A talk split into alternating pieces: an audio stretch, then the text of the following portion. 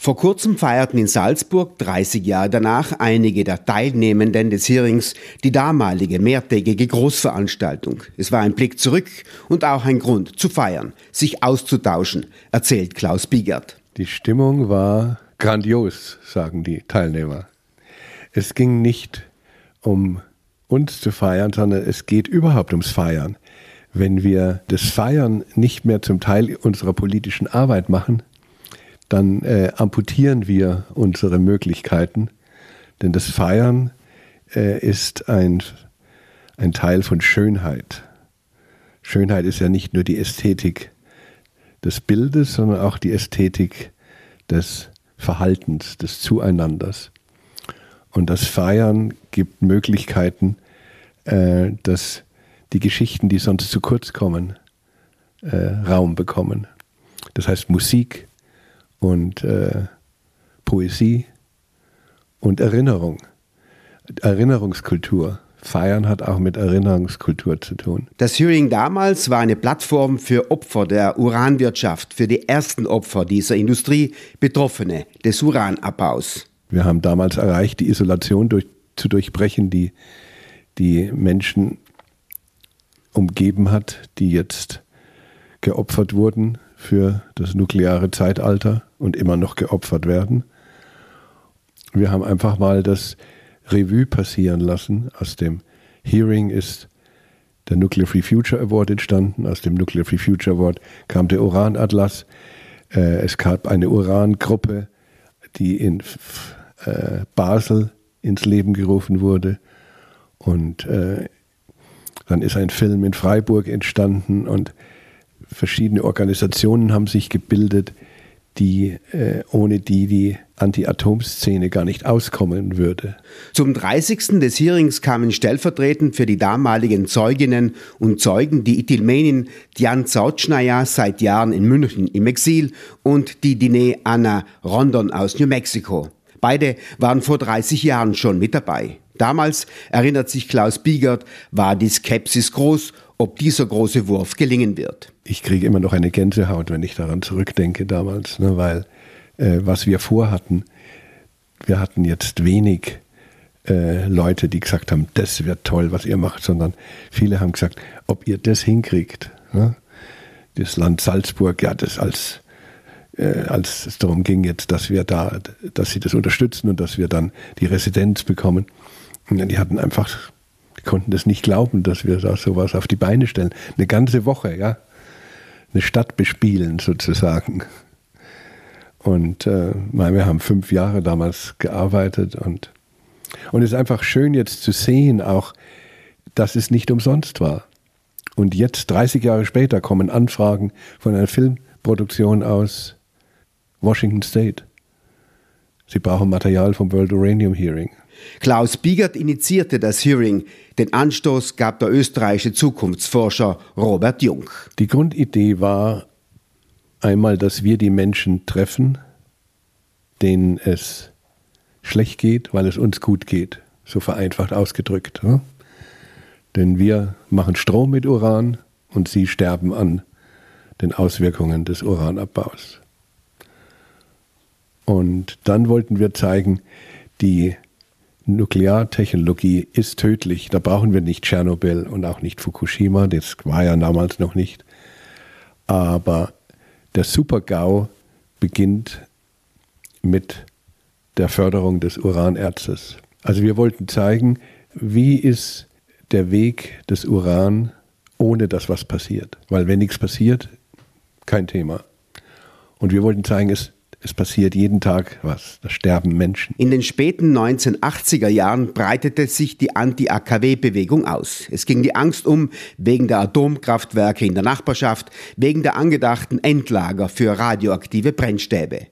Die ersten Betroffenen dieser Wirtschaft, Ureinwohnervölker in den Uranabbaugebieten, wurden kaum zur Kenntnis genommen. Für sie fand das Hearing statt. Wir haben einfach, und darum hat es fünf Jahre gedauert, wir haben auf jeden Erdteil haben wir die Botschaft geschickt. Wir hatten mittels, es gab ja noch kein Internet, ne? also Die Leute, Mundpropaganda übersetzen in Hindu, in äh, wer, wer spricht Quechua und so.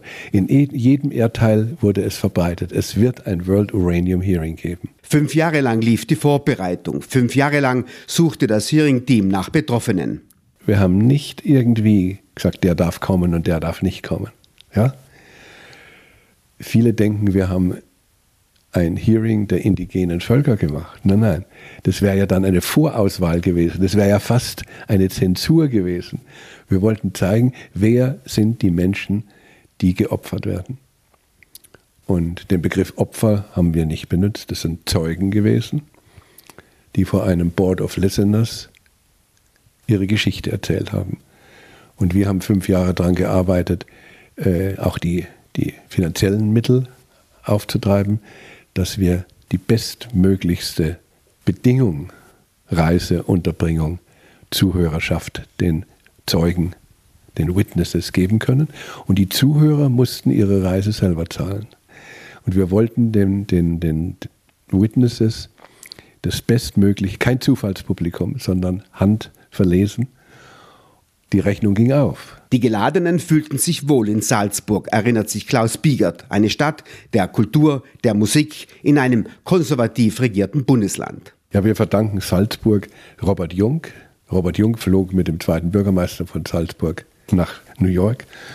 Und äh, naja, wenn man zusammen im Flugzeug sitzt, ne, wird, äh, wird manche Idee hin und her geschoben. Und der hat gesagt, das machen wir in Salzburg. Und dann hatte das Land Salzburg ein, ein Büro für kulturelle Sonderaufgaben. Alfred Winter hat das geleitet. Der hat gesagt, dann machen wir das Land, das, ich, meinen ganzen Etat gebe ich dafür her. Und damit hatten wir Stadt und Land, ja, also besser kann man sich nicht vorstellen. In der Universität haben wir getagt und dann sind wir in die Residenz zum, zum, Essen. Gingen wieder zurück und haben weiter getagt und abends gingen wir zum Essen und danach in einer der Theater, die uns zur Verfügung standen. Die Stadt war unter dem Zeichen des World Uranium Hearing und das war immer mein Traum. Wir machen das nicht in einem Konferenzzentrum. Wir machen es dort, wo wir eingeladen sind.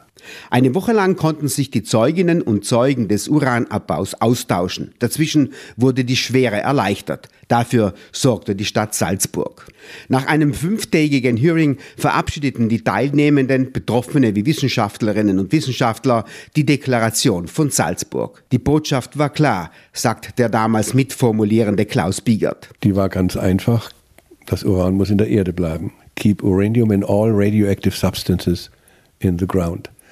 Ich wurde eingeführt von der Delegation der Haudenosaunee äh, in Genf und äh, habe sie dann präsentiert und äh, das Resultat war, dass sie von da an äh, in vier Sprachen liegt sie heute im Human Rights Center auf. Das Wissen, wir sind nicht allein. Also die kamen aus den verschiedensten Regionen wirklich mit Opfermine. du hast gemerkt, daheim sind sie isoliert, übersehen, ignoriert. Und dann kommen sie ins hinein. Das ist ja in jedem Erdteil das Gleiche. Und diese Solidarität, die sich in dieser Woche aufgebaut hat, war Wahnsinn. Ja, also die, die sind alle weiterhin in Kontakt und 30 Jahre später hörst du, ja, seit dem World Uranium Hearing arbeiten wir zusammen. Und wir haben dann den Nuclear Free Future Award ins Leben gerufen, um dieses Vernetzen und dieses Feiern äh, aufrechtzuerhalten sind ja zwei wichtige Faktoren. Hearing-Teilnehmende erinnerten an die Atombombenabwürfe auf Hiroshima und Nagasaki, an die Atomtests in Nevada und in Zentralasien. Die Folgen waren für die Bewohnerinnen und Bewohner dieser Gebiete folgenschwer. Erde, Wasser und Luft waren verseucht. Seitdem gab es doch Veränderungen, zieht Biegert eine positive Bilanz. Ja, du darfst plötzlich Kapitalismus kritisieren, weil die Erde wehrt sich so, dass vielen Zweifel kommen. Und äh, in diesem großen Zweifeln ist inzwischen auch der atomare Weg, die Nuklearindustrie eingebunden. Der russische Eroberungskrieg in der Ukraine verdeutlichte die Energieabhängigkeit der europäischen Staaten von Russland. Seit Kriegsbeginn wird nach Alternativen gesucht.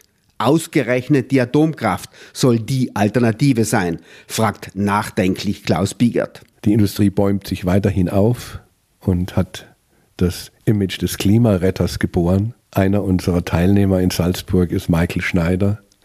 Er gibt äh, jährlich einen Report heraus, der uns Einblick gibt, wo entstehen neue Atomkraftwerke, wo werden sie geschlossen, wo wird Uran, werden Uranminen geschlossen. Es ist eine Technologie im Ausklingen. Das Schlimme ist nur, jeder Tag länger schafft Müll weiterhin und das Elend hört nicht auf, wenn wir damit aufhören. Ja, und dann ist die Rede, wir dürfen nicht abhängig werden von russischem äh, Gas, aber wir sind abhängig von russischem Uran. Ich meine, es, ist, es kommt aus Kasachstan und Russland und niemand spricht davon. Und äh, der Uranatlas ist Gott sei Dank ein Renner, wenn man so sagen darf. Es gibt ihn jetzt auf Italienisch, auf Tschechisch, auf Französisch, auf Englisch. Die deutsche Ausgabe hat zweite Auflage.